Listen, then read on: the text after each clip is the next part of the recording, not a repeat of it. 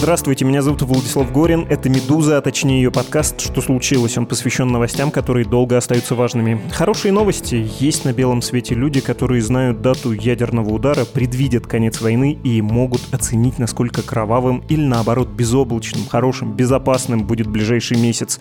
И этим следующим людям для построения их прогнозов, как в той надоедливой тизерной рекламе, нужны простые, многоточие, но нет, не советские, а средневековые снова многоточие, которые есть у каждого дома, если заказать на маркетплейсе карты Таро. Популярные YouTube-стримы, группы в Инстаграме, Фейсбуке, ВКонтакте, Дзене, в Одноклассниках, в общем, во всех соцсетях на русском и украинском языке с обещанием открыть тайну личной и коллективной судьбы расплодились в огромном количестве. Этот выпуск о тарологах, и сразу придется расстроить тех, кто зашел сюда случайно, например, из-за алгоритмов платформы.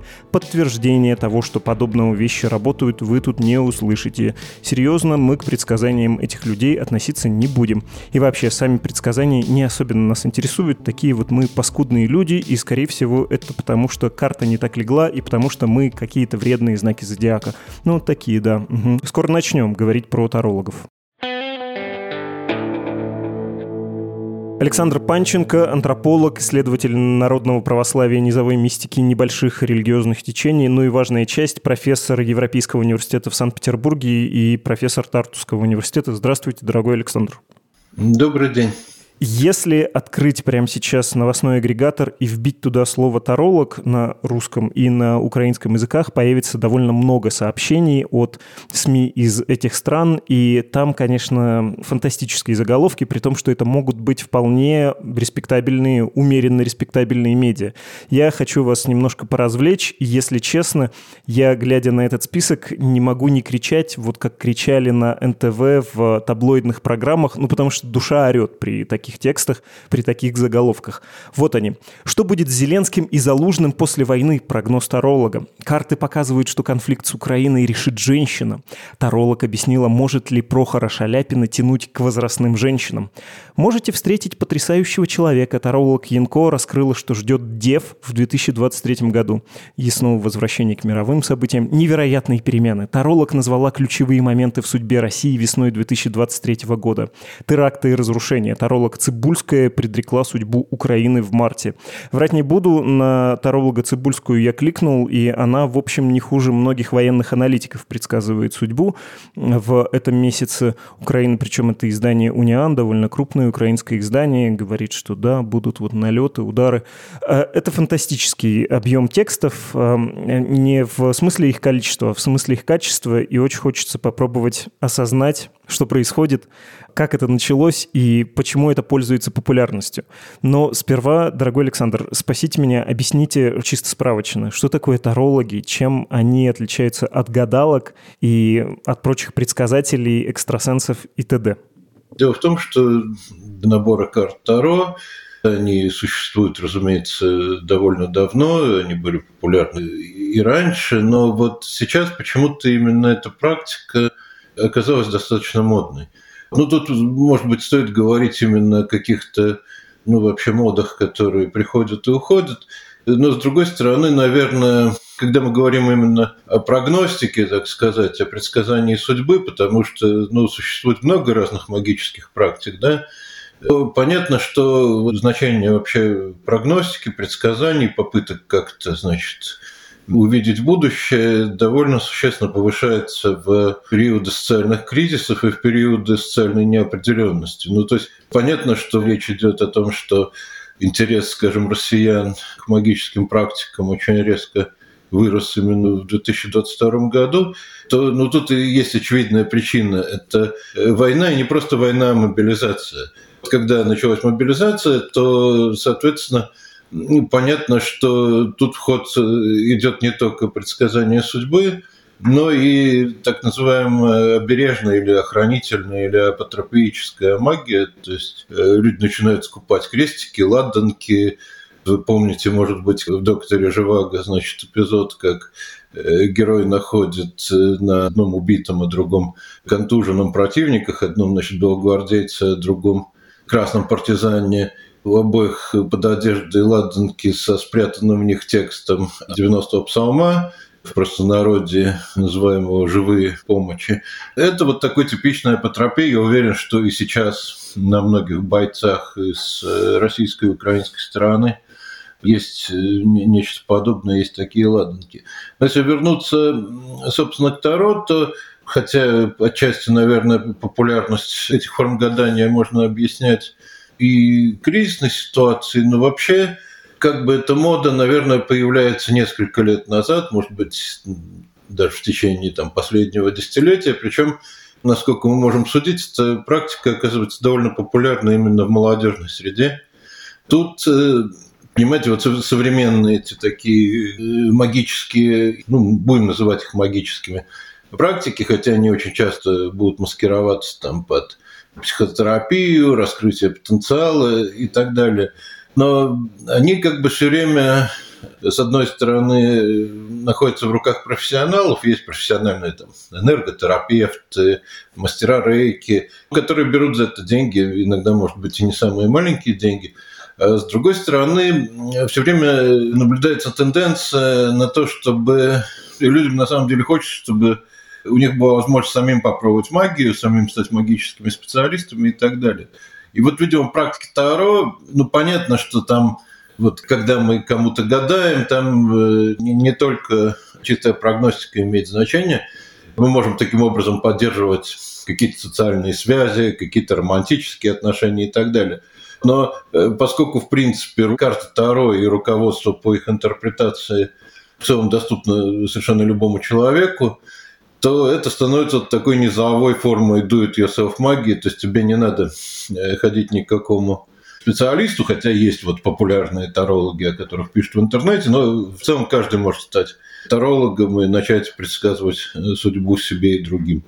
При этом, чтобы сделать расклад, у тебя есть небольшой порог вхождения, да, есть какой-то загадочный, сколько-то загадочный инструмент, бывшие игральные, а нынче используемые для гадания еще в средние века придуманные система вот этих карт Таро. Э, в подтверждение того, что вы говорите про рост спроса и про то, что он начался и в 2022, и даже чуть раньше, я могу процитировать заметку из э, российского Forbes от 17 марта о продажах карт карт Таро. И важный момент, э, то, что мы можем из этой заметки почерпнуть, что это международное явление, не чисто российское или там украинское. Вот, собственно, цитата. В 2022 году карты Таро взорвали продажи на Wildberry, заявил в феврале руководитель направления книги на маркетплейсе Алексей Кузьменко. Их популярность растет во всем мире не первый год. Массачусетский технологический институт с 2018 года собирает библиотеку книг без переплета, то есть разных версий карт Таро. Dior в 2021 году выпустил коллекцию, вдохновленную символикой карт, а на YouTube есть множество видео с распаковками колод и онлайн-гаданиями.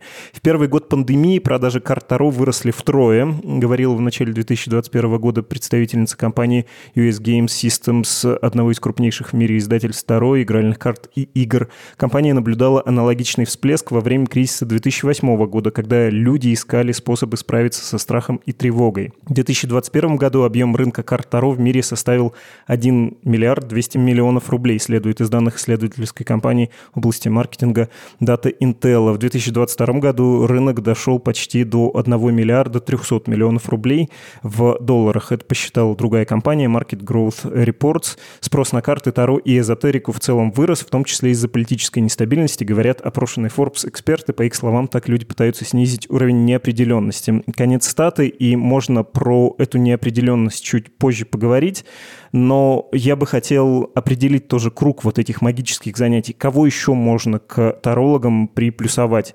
Вот к этой категории мистиков и магов, процветающих в смутные времена. Гадалки, экстрасенсы — это туда же? Ну, наверное, да. Понимаете, в самом начале 20 века Макс Вебер говорит, что мир расколдован и не будет больше никогда заколдован.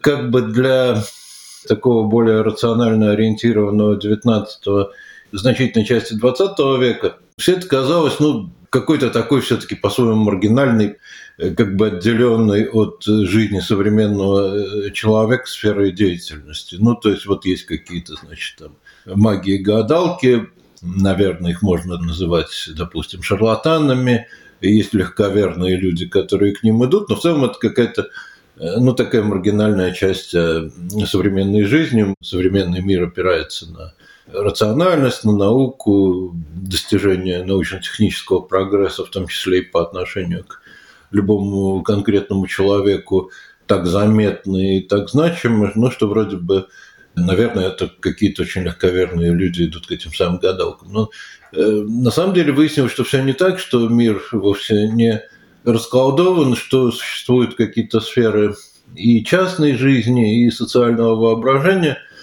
которым э, ну, никакой прогресс э, не помогает. И более того, на самом деле, вот это усложнение окружающего мира и в технологическом и информационном отношении – оно как бы человека дезориентирует, и человеку, ну, просто, видимо, необходимо какими-то своими средствами восстанавливать целостность мира. То есть мир настолько фрагментарен и необъясним, что ну, это, видимо, создает какие-то психологические, когнитивные довольно серьезные проблемы. И люди, на самом деле, при помощи разных средств с этим справляются. То есть, наверное, когда мы говорим про конспирологию, про теории заговора, ну, мы фактически тоже при помощи такого рода идей и объяснительных моделей делаем мир более понятным. Вот, но если говорить о широко понимаемой магии, то здесь получается, что на самом деле представление о магическом довольно тесно уже переплетается с представлениями как раз научным, рациональным и так далее. То есть современные и специалисты по конкретным магическим практикам и представители современных новых религиозных движений – они ведь не будут говорить, что, ну, вот у нас происходят чудеса, у нас, э, значит, что-то сверхъестественное. Нет, наоборот, они очень часто будут говорить о том, что да у нас вообще-то все по науке, мы как раз на законное мироздание и опираемся. Это представление о том, что на самом деле существуют какие-то законы мироздания, которые позволяют нам расширить, так сказать, наши телесные возможности, но теперь это не называется чудесами, а называется чем-то естественным. Вот это представление о таком расширенном теле, оно вообще лежит в основании ну, современной массовой культуры, ну, которую иногда называют New Age культурой, это тоже такой, что называется umbrella term, зонтичный термин. Тут важно то, что вот эта грань между как бы магией и не магией, между магией и наукой, она, ну, на самом деле, по большому счету стирается. В результате, ну, скажем, очень обширный сегмент такого рынка психологических услуг, назовем это так, разные формы психотерапии, они, в принципе, очень часто тоже от каких-то практик, которые мы бы раньше назвали магическими и религиозными, они вообще не, не очень далеко отходят. И Старо, кстати, ну, это интересно, потому что мы видим, как сменяются разные, скажем так, медиумы для получения какой-то потусторонней, но важной для нас информации. Потому что были периоды в постсоветской истории, наверное, в глобальной истории тоже были периоды относительно недавно, когда очень популярен был так называемый ченнелинг, значит, такое ментальное взаимодействие с разными, не то чтобы потусторонними, но отчасти потусторонними сущностями. Это могут быть и какие-то трансперсональные силы, типа межгалактического сознания, и инопланетяне – и какие-то, значит, души некоторых возвышенных учителей, там, Махатм, как это было еще в теософии и так далее. Ну, это тоже такой способ как, как бы получения информации, которая нам кажется важной и одновременно, ну, как бы это сказать, опять-таки, таким образом мы показываем, что мы не существуем изолированно в мире, а мы как бы часть чего-то большего, мы можем подключиться к разуму других, гораздо превосходящих нас по духовным и ментальным возможностям существ, мы можем с ними взаимодействовать, мы можем с ними налаживать контакт и так далее. Карты Таро, они как бы ну, не всегда понятно, за ними стоят какие-то вот существа, какие-то сверхъестественные агенты. Ну и вот э, из тех недавних работ, которые этой теме посвящены, вообще из того, что коллеги, которые тем более специально занимаются, рассказывают про это, я слышал, что иногда сами карты воспринимаются как такие действующие сущности. Вот они прямо, значит, начинают с нами разговаривать. Но все равно вот эта потребность в какой-то информации, которую мы получаем не от других людей, а от каких-то других существ. И, может быть, в силу этого эта информация кажется надежней, а может быть, просто дело в том, что мы начинаем ощущать какую-то, опять-таки, связь э, не только с людьми, которые иногда нам кажутся там не самыми хорошими партнерами, а с какими-то другими более могущественными и, может быть, для нас психологически более интересными существами, вот она здесь все равно эта идея, как бы эта технология каким-то образом работает.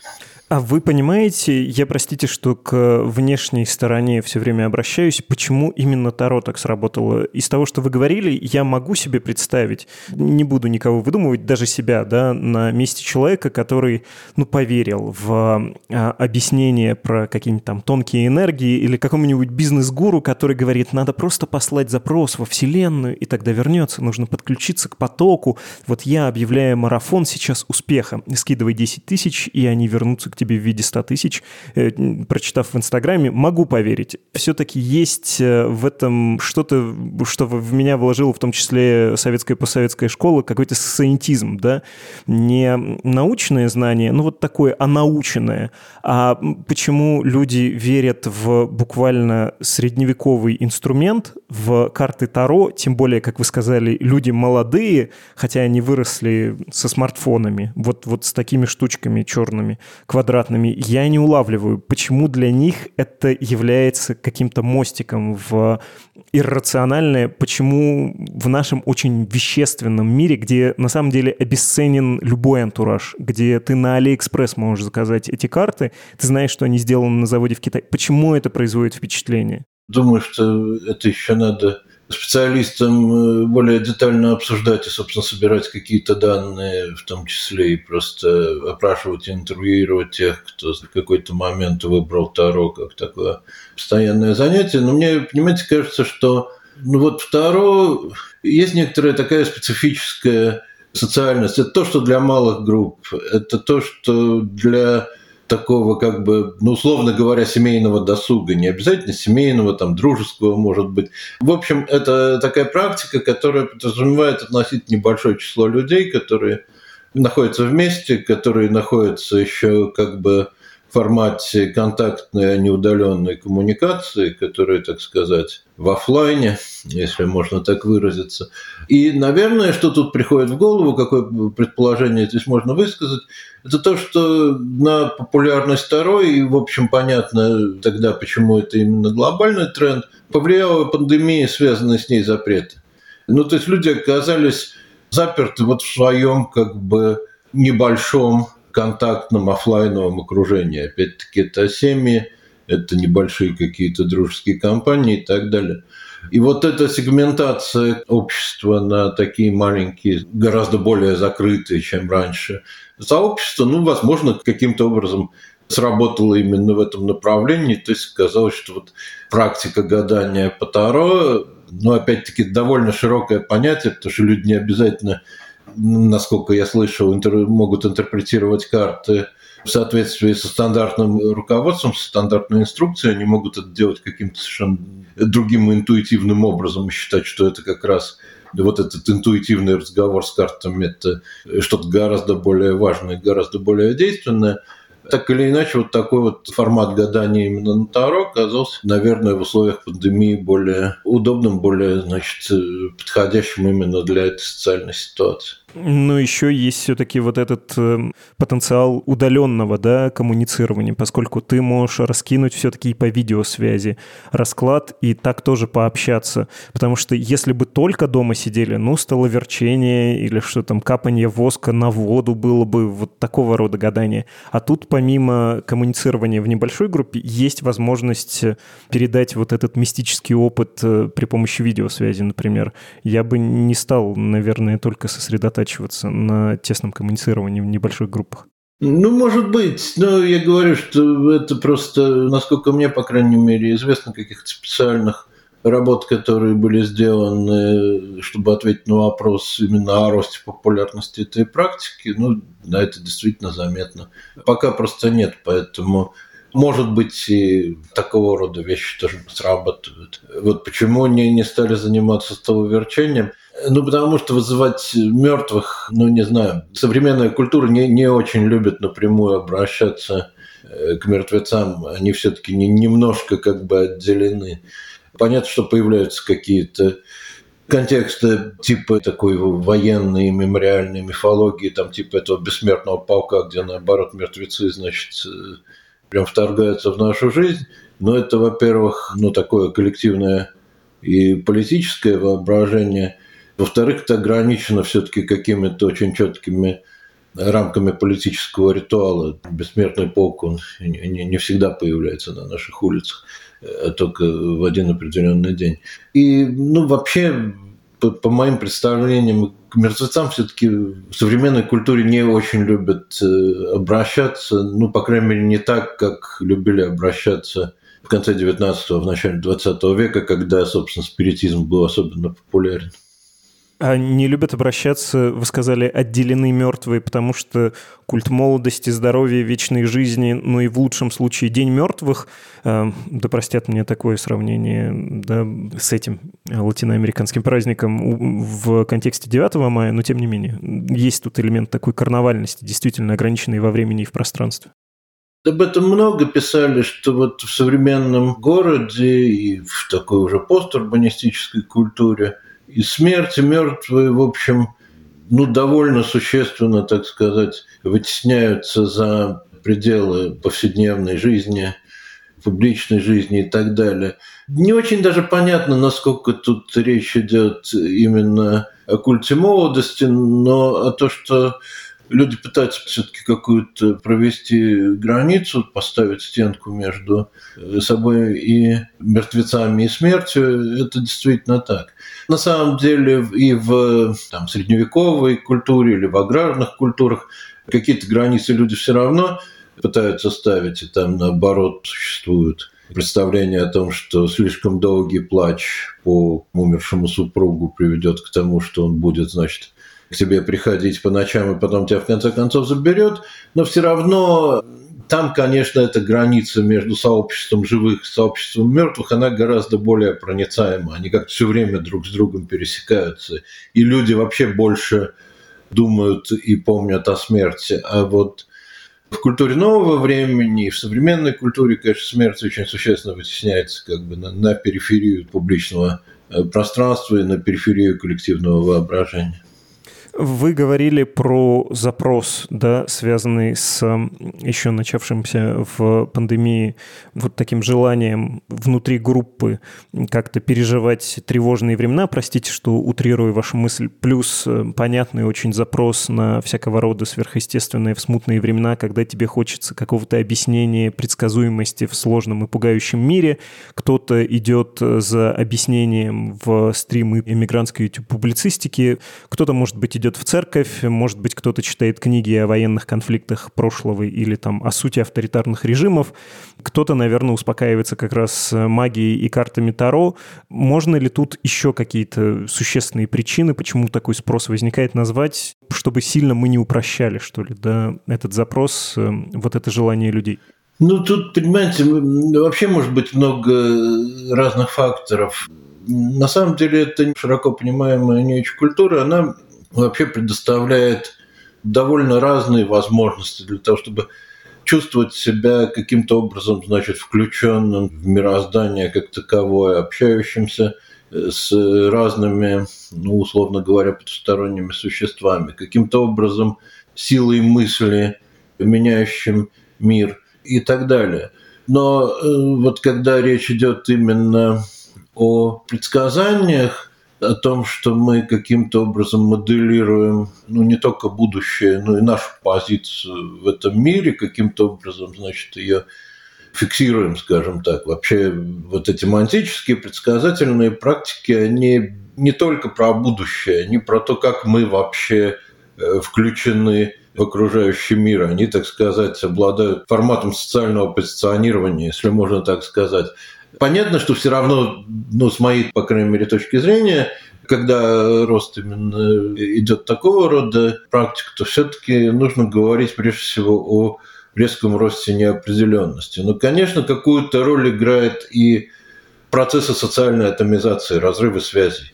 Определенным образом гадание, предсказание судьбы, когда мы задумываемся о своей судьбе, мы задумываемся не, не просто о том, что нас ждет там завтра, мы задумываемся о том, а кто мы вообще такие, это каким-то образом нам корректирует или восстанавливает идентичность. И опять-таки, ну, наверное, социальная атомизация, в общем, все-таки довольно заметный как бы раскол в обществе и по поводу войны играет свою роль. Но и опять-таки мы как-то действительно сейчас из-за войны забыли немножко о пандемии. Она все-таки довольно, довольно сильно социальные связи разрушила, поменяла и так далее. Так что, ну, вот это, наверное, тоже достаточно важный фактор все-таки. Угу. Чтобы в лицах представлять себе, что собой тарологи представляют, хотел бы вам рассказать, подозреваю, вы о ней не знаете, про астролога, но с Таро она тоже умеет обращаться, Анжели Перл. Она на YouTube имеет 2 э, миллиона подписчиков, и самое популярное видео 2 миллиона 300 тысяч у нее, и оно называется, написано кричащими заглавными буквами «Астропрогноз по войне от Анджела Перл на английском внезапно. Украина не потеряет независимость, ядерного удара не будет. Ее описание на YouTube, собственно, как она сама о себе рассказывает. Анжела Перл, астролог с 20-летним опытом из Австралии, известна своим профессионализмом и позитивным подходом к прогнозам. Ее клиентами являются многие успешные личности со всех континентов земного шара. Анжела является частым гостем многих международных астрологических конференций в Австралии, США и. Широкую популярность приобрел также ее канал на YouTube, где Анжела Перл дает ежемесячные астрологические рекомендации. На данный момент Анжела не проводит личные консультации из-за большой загруженности. Одно из самых популярных видео, не самое, видео прогноз на 2022 год. Стоит ли говорить, что про войну она ничего там не предсказала? Это такая очень жизнерадостная дама в чуть пестроватых одеждах, если бы я ее на улице встретил, я бы решил, что она или риэлтор, ну или домохозяйка австралийская, у которой именины, потому что она с такой нарядцей одета. Я без пренебрежения говорю ни к ней лично, ни к профессии риэлтора, например, ни к внешности. Просто хочу минимумом слов и вот в аудиоформате дать представление о типаже. Можно даже послушать кусочек из ее последнего ролика. Здравствуйте, здравствуйте, привет, весы мои любимые, родные, дорогие. Это ваш гороскоп на апрель 2023 года. Александр, я, собственно, про образ вас э, хотел спросить. Кому верят? Вот кем надо быть, чтобы твоим Таро-раскладам верили, подписывались, переводили деньги? Потому что я, можно сказать, для себя интересуюсь, тоже хочу делать расклады, зарабатывать на этом, но у меня, как сказал ныне покойный мэр Харькова Кернес, лицо скучное, мне никто денег не даст. Что сделать, чтобы дали? Идеальный прорицатель, он какой? Это такой, конечно, хороший маркетинговый вопрос. Наверное, для разных групп все-таки будут разные идеальные прорицатели. Я не знаю, есть ли профессиональные маркетологи, которые консультируют гадателей, может быть, их и нет. Но понятно, что именно как, как бы разные маркетинговые ходы в данном случае довольно важная составляющая то, что речь идет о рекламном слогане, значит, про предсказание там каких-то важных вещей, будет ядерный удар, не будет и так далее. Но это уже само собой, при том, что никто всерьез потом, скорее всего, предсказывать никому не будет. Но вот э, сам по себе рекламный слоган, он, соответственно, привлекает людей, вас в том числе. Но при этом, понимаете, вот э, была работа, еще сделанная в 90-е годы, такой, значит, шведской исследовательницы Галины Линквист, которая была посвящена как раз именно коммерческому гаданию и коммерческим магиям э, в Москве. И она писала, что, конечно, эти гадатели или гадалки и эти маги, для них, для их успеха э, довольно важна, ну, скажем так, некоторая харизма. То есть их клиенты, как правило, не просто воспринимают их как э, медиумов, которые, значит, поставляют им какую-то информацию, но воспринимают их как э, своего рода духовных наставников, учителей, людей, обладающих каким-то особым знанием, опять-таки, каким-то особым доступом к потусторонней информации, к духовным силам и так далее. Потом, последние десятилетия, эту эстафету отчасти перехватили психотерапевты. То есть это тоже такие как бы харизматические наставники. И ведь, ну, этот, так сказать, социальный класс или эта профессия, прикладной психотерапии. Она же действительно очень разная. То есть там люди с разным образованием, совершенно разными методами. Одни будут пробуждать вас какую-нибудь, значит, ведическую женщину, другие будут следовать, ну, довольно жестким методикам какой-нибудь, ну, не знаю, когнитивной терапии и так далее. Это такой очень тоже, как и мир гадателя, это очень разнообразный мир, и во многом он тоже строится на том, что вот эти психотерапевты, они обладают какой-то харизмой. По-своему, они, может быть, они скорее заменили священников, а не прорицателей, но так или иначе здесь вот сама идея какого-то, значит, не просто решения психологических проблем, а какого-то скрытого духовного наставничества, она все равно, конечно, важна. И в каком-то смысле риэлторы, понимаете, это тоже харизматические люди, это наставники, которые помогают вам решить ну, довольно сложные вопросы о том, где вам предстоит жить. Э, вот.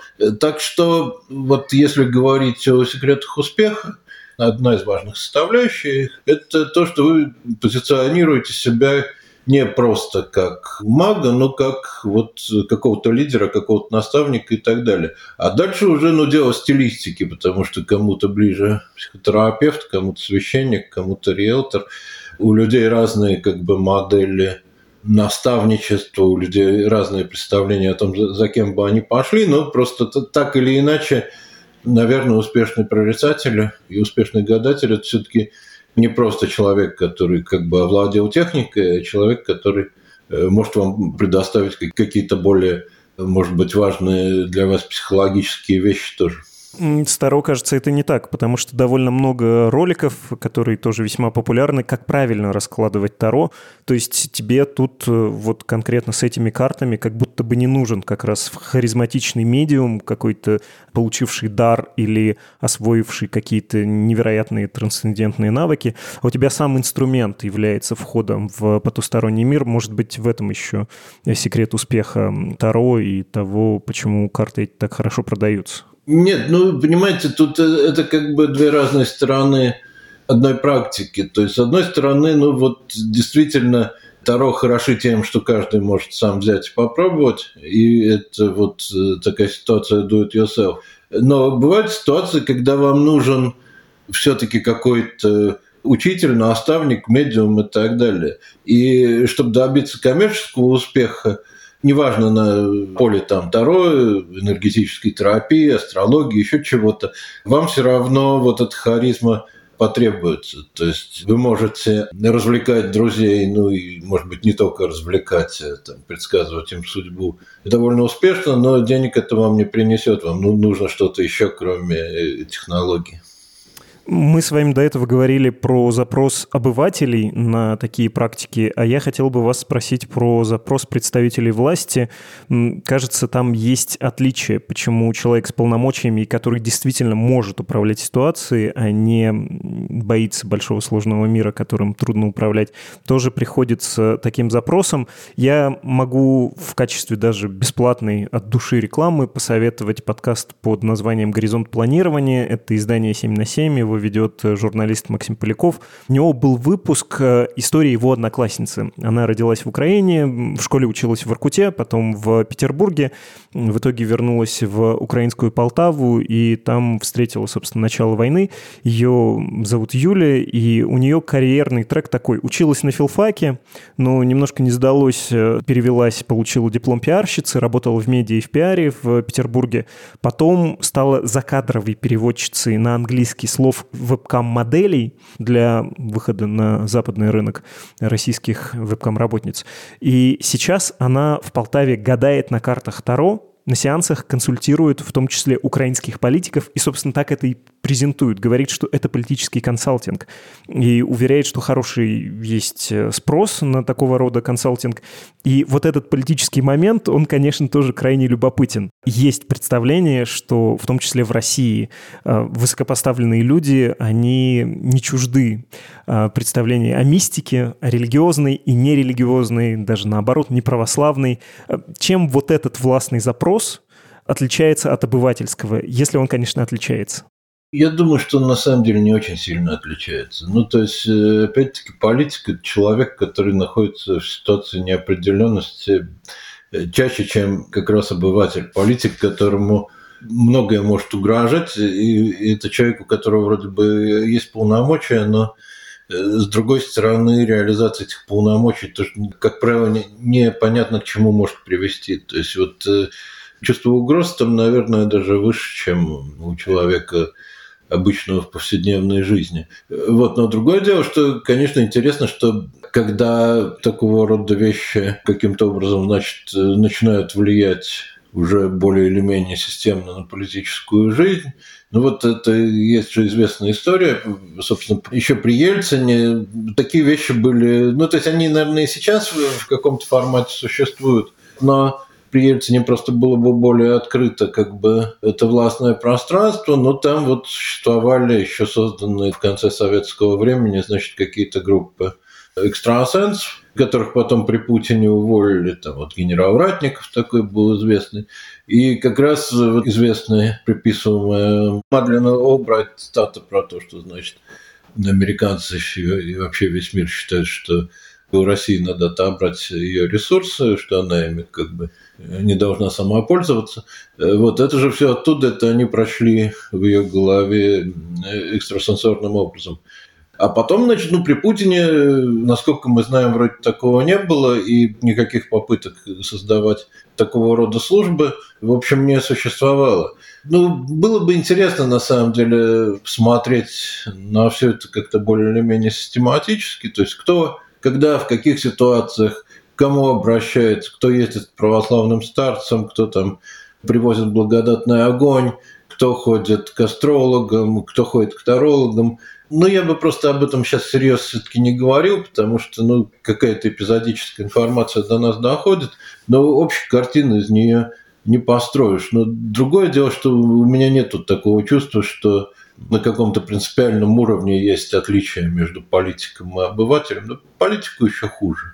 Не знаю, гадает ли сейчас Путин о том, чем закончится война, но может и гадает. Прочтение мыслей Мадлен Олбрайт — моя любимая история, обожаю ее, и то, что она пошла не то что в народ, а вот в какой-то дискурс и стала частью даже политической риторики, иногда всерьез наравне там с выдуманным э, планом Далиса цитируется, это поражает меня всякий раз неизменно. А, хорошо, напоследок, э, спасибо за объяснение, мы могли бы попрощаться, но позволю себе попросить вас сделать небольшой бонус и рассказать про то, что ближе к вашему научному интересу, непосредственному, про религиозные течения, то, что не очень корректно, но предельно понятно, можно назвать словом секты, как неортодоксальные, часто преследуемые христианские группы в России отнеслись к войне к 2022 году, как ее восприняли и нашли ли они свое объяснение, в том числе ну, вот для своих, собственно, последователей? Вы знаете, это вообще странная ситуация.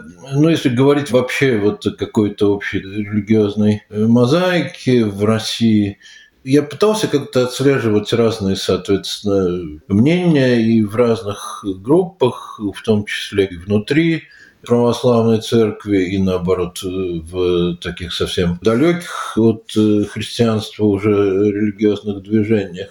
И в целом там не сложилось, насколько я могу судить, единой позиции. Даже так называемые консервативные православные, которые, в общем, Э, все время как раз рассказывали и про план Даллеса, и про то, как готовится приход Антихриста, и то, что Россия – это катехон, который, значит, удерживает мир от э, полного погружения во зло и сатанизм. Далеко не все они встроили вот эту историю про Украину, ну и то, как это даже подавалось э, официальными представителями э, московского патриархата, там, в том числе и патриархом Кириллом, далеко не все они встроили представление о том, что вот эта война – это что-то справедливое и так далее свою религиозную картину мира. Ну, к тому же часто вот у консервативных православных у них считалось, что Путин – это представитель как раз э, мирового станистского, еврейского и так далее заговора, так что Путину не было принято доверять в этой среде. Поэтому то, что делает Путин, в том числе как бы начало войны, они тоже восприняли без особого одобрения. И нашлись и те, кто как бы довольно активно и в разных, опять-таки, религиозных движениях поддерживал ну, официальную пропаганду, официальную точку зрения путинского режима. Вот, но в целом у меня сформировалось такое ощущение, ну, некоторой как раз обескураженности. То есть вдруг оказалось, что какие-то общие мировоззренческие и религиозные модели, все это как-то плохо вписывается. Ну, как видимо, наверное, в целом можно говорить и о реакции большинства в современной России приблизительно то же самое, хотя они вроде бы поддерживают войну, но мы все время наталкиваемся на какую-то, значит, вот неуверенность, обескураженность, попытки все равно ну, какого-то внутреннего даже, видимо, спора с самим собой, насколько это все оправдано и так далее. Так что ни однозначного отторжения, ни однозначного принятия войны, в общем, наверное, я не видел. Спасибо огромное. Спасибо.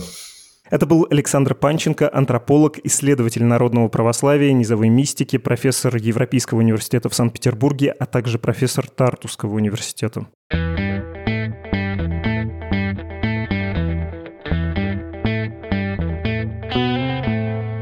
Как всегда, читаю ваши письма. Ящик для сообщений подкаст собакамедуза.io. Присылайте, если есть мысли, которыми вы хотите с нами поделиться. Ярослав нам написал, он предлагает сделать про русинов Украины уже не первый раз. Этот эпизод я вам в прошлый раз отвечал. Странновато, наверное, делать. Не всем интересна тема, узковатая, но присмотримся. Спасибо еще раз за предложение и за конкретный повод.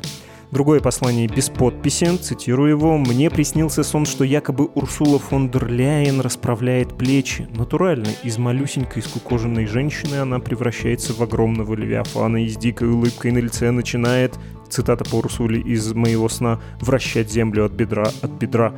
Ах, господи, дорогой неизвестный слушатель, я остановлюсь в чтении вашего письма, жуть какая. Вот поэтому я своих снов никому не рассказываю, скукоженная женщина. Скажите тоже, нормальная женщина, женщина как женщина. Другое письмо, тоже Ярослав, но не тот, что первое послание. Жалуется на звук, говорит, что в выпуске с Березовским был не очень. Да, это вечная наша беда. У нас же не студия, мы 99% выпусков делаем в полуполевых условиях. Многие собеседники записывают звук впервые. Про Березовского был, очевидно, нехороший звук, и мы его спасали как могли. Но могу только извиниться сейчас и повиниться. Кстати, пробовали улучшить эту звуковую дорожку по совету другого слушателя слушатели и коллеги. Он прислал ссылку на нейросеть. Отличная нейросеть. Мы прогнали через нее звук. Она великолепно убрала все шумы, но вот беда. Нейросеть американская, и что она не слышит, она заменяет на то, что считает верным, исходя из своего опыта. И собеседник, Илья Жигулев, стал звучать буквально как бывший посол Макфол с такой американченкой. Так нельзя, конечно, по отношению к собеседнику поступать. Лучше шорохи и скрипы, чем вот такое извращение. Но опыт был, опыт учтем, мы над звуком стараемся. Извините еще раз. Всем, кто хочет поддержать «Медузу» материально, напоминаю, что есть две странички на русском и английском языках э, save.meduza.io и support.meduza.io, где вы можете это сделать. Лучше отправляйте регулярные пожертвования и, конечно, не рискуйте, если вы находитесь в Российской Федерации. Там «Медуза» признана нежелательной обязательной, это сулит прям административную, а потом и уголовную ответственность, если вы способствуете созданию материалов такой организации. Не рискуйте, повторю еще раз, это был «Что случилось?» подкаст о новостях, которые долго остаются важными. Всего доброго.